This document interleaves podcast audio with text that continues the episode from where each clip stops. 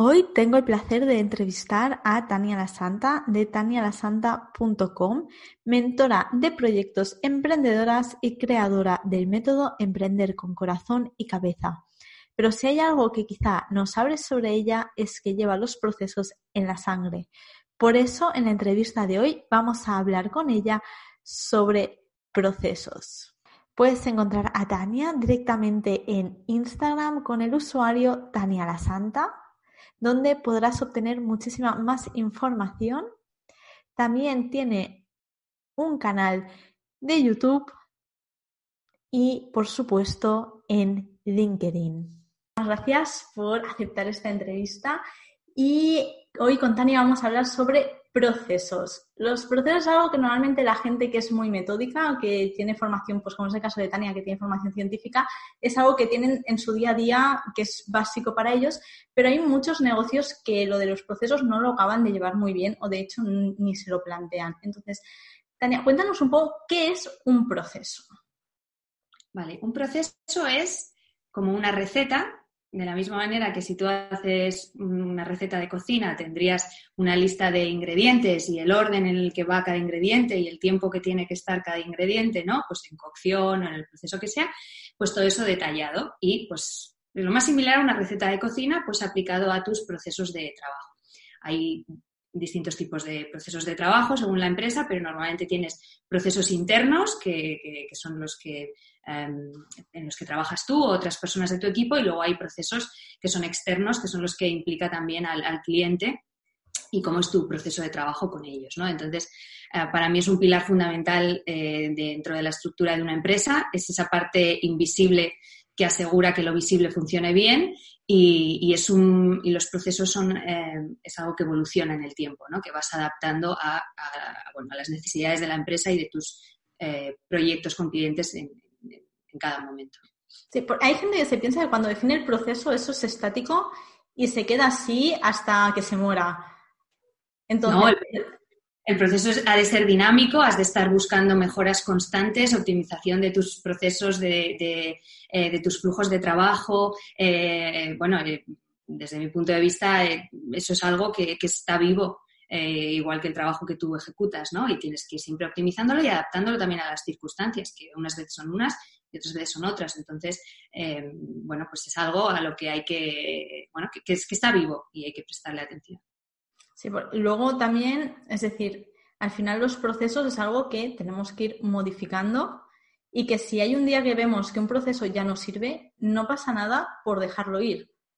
Claro, exacto. Es como si tú has hecho siempre la tortilla de patata de una manera y de pronto dices, ay, la voy a hacer con atún porque va a estar más rica, ¿no? Y entonces descubres que añadirle atún, pues el tiempo que tienes que dejarla antes es menos, lo que sea, y dices, y ahora la receta solo hago pues tortillas de patata con atún, pues porque ahora me gusta más, me quiero centrar en esta tortilla, además de los clientes les gusta lo que sea, o puedes tener los dos procesos a la vez, ¿no? Y, entonces un proceso sea de una manera y la otra receta sea de la otra.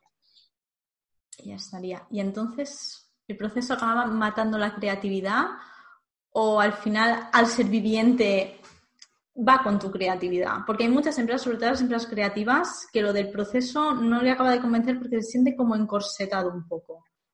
El proceso está al servicio de la creatividad. Para que tú puedas tener creatividad y no perder energía en esas fugas de energía y de tiempo que se nos van por falta de procesos, y, que no solo eso, sino que nos hace, eh, la falta de procesos nos hace entregar proyectos tarde a los clientes, Em, eh, perjudicar nuestra imagen de marca, porque da la sensación de que no somos profesionales, mientras que si tú lo tienes todo eh, optimizado, procesado, o sea, tienes unos procesos claros, unos sistemas que te funcionan para esta fase en la que está tu negocio ahora mismo, que será distinta de la que tenías antes y distinta de la que vendrá luego, pero si te funciona para la de ahora, eso te da espacio para la creatividad. O sea, al final lo que hace el proceso es también ordenar la empresa para optimizar el tiempo.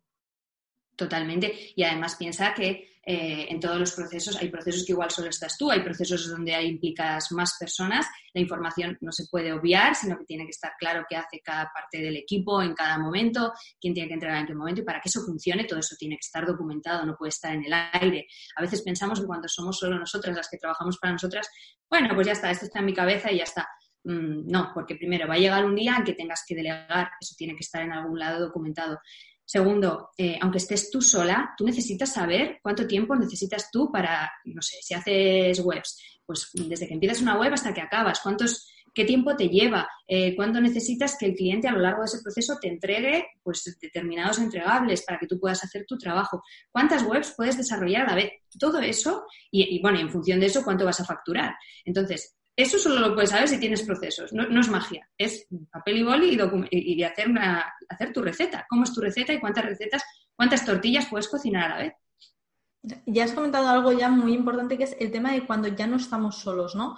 Cuando ya empezamos a tener más gente en el equipo, al principio es un proceso complejo el ampliar equipo, pero si además no tienes procesos, se complica mucho más porque el problema es que no tienes centralizado nada. O sea, nadie sabe dónde buscar cosas. Claro, eh, lo ideal sería documentar los procesos antes de, tener que delegar y formar a otra persona. La mayoría de la gente no lo hace. Yo creo que los que venimos de una formación quizá más técnica o más científica tenemos eso de los procesos muy por la mano y sí que lo, hacemos. Siempre hay cosas que mejorar porque cuando trabajas para ti tiendes a relajarte y decir, ay, ¿dónde apunte aquello? No, no, quizá no lo tienes todo tan, centralizado. Pero em, cuando ya contratas a alguien sí que es fundamental. Em, y si no lo has hecho antes, el momento para hacerlo vas a estar desbordado y ojalá lo hagas cuando estés al 80% de tu capacidad y no al 100% o, o, más sobrepasado. Pero ese es el momento ya inevitable de decir, bueno, tengo que formar una persona, lo que voy a hacer es optimizar la formación de esta persona porque no sé cuánto tiempo va a estar conmigo o cuánto tiempo esta persona va a estar haciendo estas funciones, quizá luego pase a hacer otras y sea otra persona la que haya que formar. Entonces, aprovecha ese momento para documentarlo todo en vídeo, en, PDF, en, una carpeta en la nube y, así que eh, ya la persona siguiente que entre directamente lo tenga ahí. Y también creado un manual de empresa, eh, donde todo lo que haga esa persona y todo lo que hagas tú vaya un manual de esto se hace así. Eh, o sea, aprovecha esa oportunidad para documentarlo todo, si no lo has hecho antes. Y ahora justo que estás hablando de documentación, ¿qué herramientas, o sea, cómo se hacen los procesos? Porque la gente cuando piensa en, procesos piensa un poco en los procesos de los años 50, ¿no? En proceso industrial, en esos grandes documentos con un montón de dibujitos que no hay quien entienda. Entonces, cuando hablamos de documentar procesos, ¿cómo podemos hacerlo? Vale, aquí hay gente que es más de papel y boli y hay gente que es más digital. Yo mm, abogo siempre por lo digital porque sobre todo cuando trabajas con más gente y si encima en algún momento trabajas en remoto o lo que sea, todo el mundo tiene que acceder a esa información rápida. Tenerlo en una, en una agenda o en un cuaderno y que luego eso se moje y se pierda es un riesgo que, para mi punto de vista, una empresa no, no debe permitirse. Entonces, si aún así tú piensas mejor en papel, pues haz un esbozo en papel de cómo va a ser tu proceso. O sea, al final es como si tu cuaderno de recetas fuera un, un cuaderno normal de papel. Pero en cuanto puedas, pasar, digitalízalo, ¿vale? Para eso puedes hacerlo tan sencillo, si no eres digital, como hacerle una foto a tu cuaderno y subirla a la nube. Pero por lo menos tendrás en algún sitio, eh, o a tu ordenador, donde sea, pero por lo menos tendrás una copia digitalizada. A mí me gusta mucho, como herramientas que comentabas, a mí me gusta mucho Asana. Yo Asana lo utilizo desde hace muchísimos años y yo tengo ahí todos los procesos como externos e internos documentados y entonces cada vez que entra un cliente nuevo yo lo que hago es duplico ese proceso pero lo asigno a Esther, ¿no? Y si Esther es la persona con la que yo trabajo ahora, pues asigno a Esther, asigno las fechas en las que vamos a entregar cada cosa y, lo comunico también al cliente para que sepa en todo momento cómo va a ser el proceso de trabajo conmigo, cuando vamos a empezar, cuando acaba, que, que es una gestión también de la tranquilidad de ellos, de saber que todo va bien y de poder también ellos organizarse, ¿no? Entonces, de esa manera, eh, siempre entregas a plazos, dentro del plazo, porque, pues, pues, porque no vas a, es imposible que metas más trabajo del que no hay espacio para hacer.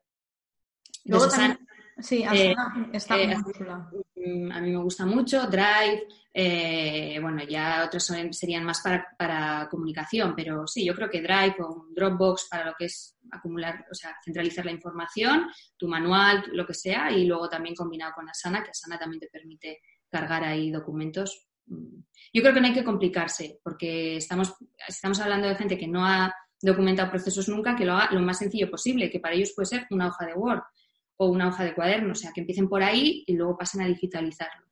Em, pero que no se compliquen en la herramienta, porque lo importante aquí no es tanto, yo creo, la herramienta, sino el hábito, creo. yo estoy de acuerdo y a mí Asana me gusta mucho también porque puedes poner muy bien las tareas. Entonces, cuando tienes mucho volumen de negocio que vas perdido porque si no lo apuntas no te acuerdas, entonces la forma de descontrolar es muy, es muy fácil que se te descontrole la situación. Lo tienes todo allí ya y tú ya sabes cada proyecto en qué estado va, cuál vas a empezar a ir tarde, con cuál vas a tiempo. a mí Asana realmente me gusta mucho y, y tiene también las dos formas de visualizar, ¿no? Si eres más de tareas, como es mi caso de to-do list, o si eres más visual de verlo con columnas, sí. Con las columnas. Y también lo puedes, ah, cuando hablas de herramientas, otra que también creo que es muy útil es la de Toggle, que es para medir el tiempo, porque al principio, una de las cosas que te das cuenta cuando empiezas a documentar tus procesos es que no sabes el tiempo que te lleva. Entonces tienes que medirlo. Entonces Toggle te permite, eh, lo puedes sincronizar también con Asana y te permite pues, que tú veas y optimizar ese, ese proceso que decíamos que no es que no es algo estático, sino que es dinámico hasta que tú vas viendo realmente cuál es el, tiempo que necesitas para cada cosa. Y si trabajas con gente, pues también en proyectos que implican mucho tiempo y más acciones de más gente también viene bien. Sí, las herramientas, podríamos aquí abrir un mundo ¡Uh! entero de herramientas. Pero las dos que has comentado, tanto Asana como Tugel, son gratuitas, es decir, no es un coste extra que añadimos a la empresa, sino que tienen un coste cero y flexibilizan mucho el tema de la gestión de la empresa. O sea, te ayudan mucho y puedes modificarlo todo en cualquier momento. Así que es una herramienta que si no has empezado con procesos, el coste y el riesgo es cero. También, o sea, no es como otras herramientas que cuestan muchísimo dinero y eres como más reticente a ello. Estas son gratuitas. Entonces, esta pregunta se la estoy haciendo a casi todo el mundo, que es un poco el antes y después en tu empresa? O sea, ¿qué cosa a nivel de procesos tecnológicos o de herramientas tecnológicas crees que ha marcado un punto de inflexión? O sea, ¿en qué momento dices, si no hubiera hecho esto, no podría haber llegado al punto en el que estoy hoy en día? ¿Qué herramienta me ha ayudado a eso? ¿Qué herramienta o qué proceso? Ah, herramienta sana. O sea, yo te digo que no uso agenda.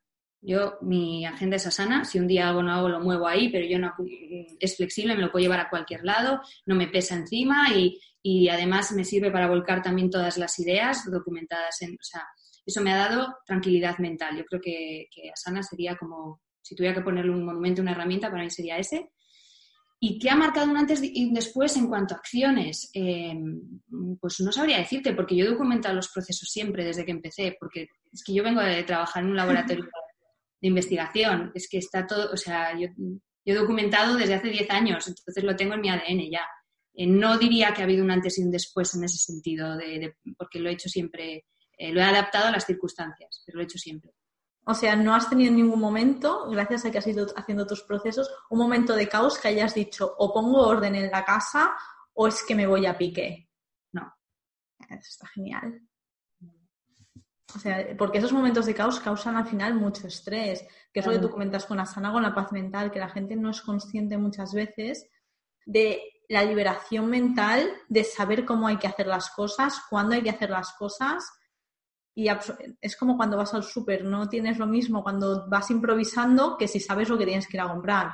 Yo entiendo que mi circunstancia quizás es un poco diferente, porque yo empecé a trabajar en un laboratorio con 22 años y yo tenía que documentar cada día todos mis procesos. ¿Qué has añadido? ¿Cuánto tiempo lo has dejado? ¿Qué ha pasado si lo dejabas cinco minutos en vez de si lo dejabas diez? Entonces yo me he acostumbrado a que todo mi trabajo cada día tenía que hacer eso. Entonces, cuando he montado una empresa, pues lo he hecho igual. Y no ha habido, no he llegado a ese momento de, de, caos.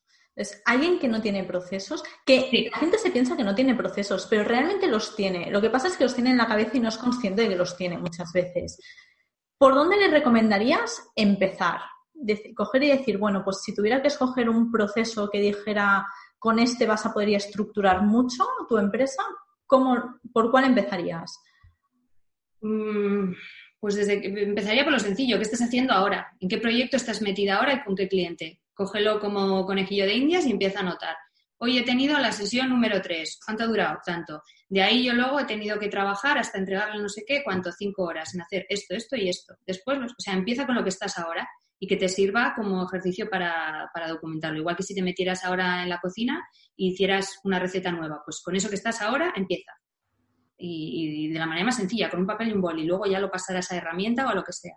O sea, cerrar el ordenador un poco y pensar y analizar y decir, bueno, pues ahora estoy con este servicio X, y empezar a ver todo lo que estoy haciendo, ¿no? Cuántas sesiones quizá he llevado con el cliente si es un servicio o si es un producto, pues cuántas, cuántas muestras he pedido a proveedores, cuántas veces he tenido que rehacer el producto, porque los procesos sirven tanto como para producto como para servicios.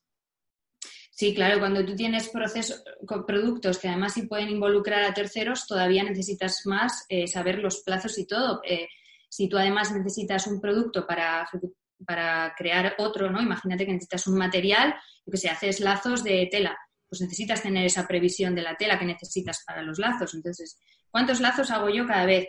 o sea, es, documentar eh, todo lo que necesites, pues desde los proveedores, ¿no? yo, por ejemplo, cuando trabajaba con proveedores muy distintos, tenía que tener en cuenta pues, los tiempos de delivery de cada uno de ellos, la persona con la que tengo que hablar, el, stock que puedo acumular y cuánto tiempo tardo yo en gastar ese stock para, anticiparme a la necesidad que voy a tener de ese material. ¿no? Eh, no puede ser que yo tenga que hacer hoy un producto y no tenga los materiales para hacerlo. Estás perdiendo eficiencia por todos lados. O que lo hayas vendido todo y no tengas material para volver a producir.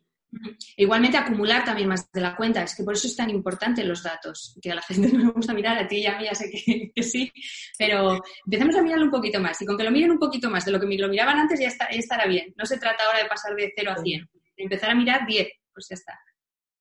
Sí, pero hay gente que luego también, sobre todo hablando de producto, de materiales que muchas veces se pasan con la compra y no son conscientes, que creo que esto los científicos lo tenemos como muy por la mano, de que el stock es dinero. Claro, claro, claro, totalmente. Por eso es tan importante prestar atención un poco a todo, a ir mejorando los procesos en general. Eh, empieza por lo que te sea más sencillo. Entonces, como reto de esta entrevista, podríamos decir que escojan como algo, un proceso o un proyecto en el que estén trabajando sí. que les resulte que, que, más, que más se repita, ¿no? Se están creando un producto aislado que no tienen intención, que están en una fase más creativa de no sé si voy a sacar este producto adelante o no. Bueno, pues céntrate quizá más en la creatividad.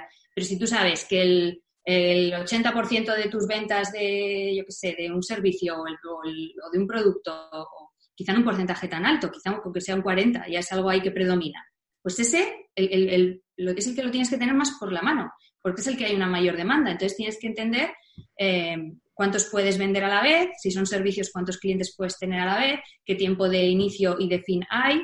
Eh, también el tiempo que le dedicas a cada uno y ver si estás cobrando por él lo, que deberías cobrar o no, porque hay gente que se da cuenta que, uy, esto me sale a pagar. Si yo para esta web le he dedicado tantas horas, ¿no? Y, y, le he cobrado este, esto al cliente por el proyecto. Y entonces también, pues es una labor también educativa porque a veces pasa que, que bueno, cuando nos, yo he trabajado con muchos clientes la, la implementación, la creación de procesos, ¿no? Y, y una de, los, de las creencias que le sale ahí siempre primero es de, uy, pero esto no va a funcionar porque los clientes siempre tardan mucho en entregarme el material que yo les pido. Pero, no, pero bueno, son creencias ¿no? que, tiene, que salen en el proceso de cambio de, cualquier mentalidad y es, y es, natural y hay que darles la bienvenida, pero ellos mismos se van dando cuenta que cuando tú comunicas de otra manera y le explicas al cliente desde el principio cómo va a ser el trabajo contigo, que ellos necesitan para poderte dar en esta fecha el resultado que tú te comprometas a en esta fecha, en esta y en esta, ir entregándoles lo que ellos te vayan pidiendo. Si además les explicas que eh, como se están comprometiendo a eso, si eso luego, si ellos por su parte no pueden darles el material en ese momento, el proyecto se va a retrasar, o sea, haces partícipe al cliente de su responsabilidad. Ellos entonces se comprometen, empiezan a darte el resultado, o sea, lo que tú necesitas de ellos en el tiempo adecuado y todo fluye de otra manera. Tú no les tienes que perseguir, sino que ellos se adelantan, o sea, es que se trabaja de otra manera cuando se hace así el tema eso de los clientes es totalmente cierto que muchas veces, o sea, yo noto, si tú dices al cliente desde el principio, si a tal fecha esto no lo tengo, tu proyecto se demora o entra en cola y si en ese momento tengo 10 proyectos, quizás estamos hablando de 6 meses de retraso, en ese momento el cliente se pone las pilas y a los cuatro días tienes casi toda la documentación si depende de él. Luego estamos en si la documentación no depende o la información no depende de esa persona, ¿no? Pero es totalmente cierto que el tenerlo todo documentado al final facilita muchísimo. Hay un cambio tremendo, ¿eh? tanto interno tuyo en la empresa como externo. El cliente además se compromete de otra manera, eh, fluye la relación de otra manera, te, prioriza a ti en su vida, o sea, y, luego pues hace que también esté más contento con el resultado porque se entrega a tiempo, eh, bueno, es, cambia todo y tu imagen ante él también. Y también lo que te permite hacer tener los procesos es corregir errores antes de que sean catástrofes. Mm. Porque si tú le entregas algo al cliente que está mal, pero el- porque él te lo ha entregado todo tarde y ha sido rápido, si lo vas haciendo procedimentalmente y hay algo en lo cual el cliente no está de acuerdo, se ve mucho antes y por lo tanto a medida correctiva te lleva mucho menos tiempo. Totalmente de acuerdo. Toda la razón, Esther. Mm. Sí, sí, sí. Entonces, claro, al final estás perdiendo menos tiempo, porque en el proceso también hay que tener en cuenta cuánto tiempo yo invierto en aplicar las correcciones por no haber entregado los parciales a tiempo, por haber ido rápido. Es decir, cuántas veces estoy rehaciendo el mismo trabajo. Exacto. Sí, sí. Para Y entonces hay que tener también en cuenta un tiempo de extra, de margen, de, de- de- de que puede haber imprevistos, tanto por parte del cliente como tuyo, y lo, y lo que decíamos, que son flexibles, pero ya no, no supondrá un arrastre de una... pre- no te afectará a tu previsión de- del, del resto del, del año o del semestre o lo que sea. Está. Y ahora tengo que hacer la pregunta obligada, ¿vale? Esta entrevista está grabada en la semana de confinamiento en Barcelona. Sí. Estamos confinadas todas en casa. Entonces, un poco con esto del coronavirus famoso, ¿qué podemos aprender? O sea, un poco, ¿cómo podemos aprovechar esta circunstancia que está haciendo que muchos negocios estén entrando cero euros, porque esto es así? ¿Cómo lo podemos aprovechar para el futuro? Bueno, yo creo que cada uno tiene que analizar su modelo de negocio y ver eh, si había diversificado lo suficiente, ¿no? Probablemente las marcas que están apostando solo por lo presencial, pues ya se han dado cuenta de que eh, tienen que tener opciones también para eh, apostar por lo digital, porque a veces las circunstancias hacen que eso sea necesario, ¿no? Es, es un muy buen momento eso para diversificar en cuanto al modelo de negocio y abrir nuevas vías entendiendo que esas vías no tienes tú que estar siempre potenciándolas todas por igual, sino según en qué momento del año puedas apoyarte más en unas o en otras, ¿no? Y según las circunstancias.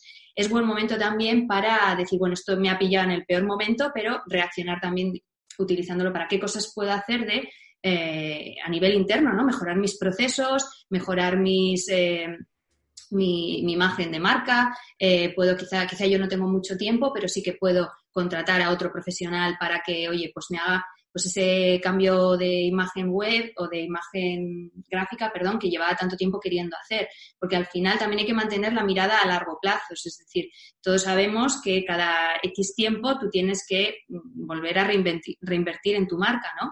Entonces es bueno, pues eh, a veces tenemos el tiempo y a veces no lo tenemos, el tiempo es un recurso, no solo es el dinero y hay que utilizarlo con, con cabeza en, en momentos así. Si tú tienes el tiempo porque porque no tienes hijos en casa y entonces ese tiempo te lo liberas para ti, puedes hacer muchas cosas, crear contenido para, pues, desde que nunca nos da tiempo a hacer, o si no tienes el tiempo, pues quizá puedes aprovechar para contratar a otros profesionales que ahora sí lo tienen, ¿no? Entonces, eh, diría, revisar tus procesos, optimizar, o sea, y si no los tienes, aprovechar para crearlos, o sea, todo lo que es la parte de gestión interna, ¿vale? Mirar tus cifras, eh, ver qué líneas de negocio no has potenciado lo suficiente, ver cuáles sí eh, y están bien, simplemente bueno, no es el momento para ofrecerlas, ver cuáles nuevas puedes crear, ver a nivel de eh, comunicación externa, imagen, eh, web y gráfica qué cosas puedes mejorar, adaptarte también al mercado, van a salir nuevas profesiones, estoy mm, bueno, convencidísima. Y, y, y, las personas que sean capaces de detectar las oportunidades sean las primeras que se posicionen ahí. entender también que la flexibilidad ha venido para quedarse, eh, no como ahora, pero que cada vez más la gente va a exigir pues, que haya flexibilidad tanto en la forma de trabajar como en, los horarios y en todas estas cosas. Eh, y creo que también es un muy, muy buen momento para aprender a confiar en el equipo, porque no se puede controlar lo que hace el equipo. Entonces es un momento para eh, valores, es un momento para que tú eh, dentro de todo, claro, también esto es muy diferente, ¿no? Que gente que tiene equipo, gente que no lo tiene, pero es un momento importante para los valores de marca, tanto a nivel externo con tus clientes, eh, comunicarlos y apoyarles y empatizar con el momento en el que están, como también a nivel interno con, tus, eh, con tu empresa y tus trabajadores, ¿no? No es momento de controlar si alguien ficha, si no ficha, sino es un momento de, de cultura de empresa y de, y de apostar todos por capear el temporal lo mejor posible un poco el cambio ya orientado más objetivo que no realmente a la presencialidad y al calentar la silla que hemos tenido Exacto. durante Exacto. todo el tiempo. Mm. Así que un poco de resumen sería que es el momento adecuado para ponerse con los procesos. Sí, sí, desde luego es un momento adecuado. Si tienen además tiempo para ello, es un momento. Si no lo tienen, pueden ir pensándolos en su cabeza mientras hacen manualidades con los niños, lo que sea, ¿no? Cada uno en función de sus circunstancias, porque esto también eh, está haciendo que, bueno, pues que no, sea fácil. Pero, pero también es verdad que ahora estamos muy, muy todavía muy sorprendidos y, esto y, nos iremos adaptando como a todo. Lo anormal eh, llega a un punto en el que pasa a ser normal, ¿no? Entonces, una vez que estemos hechos a una nueva relativa normalidad dentro de la normalidad, se podrá pensar con más claridad. Pues perfecto, muchísimas gracias, Tania. Esto es todo. Gracias a ti por este rato.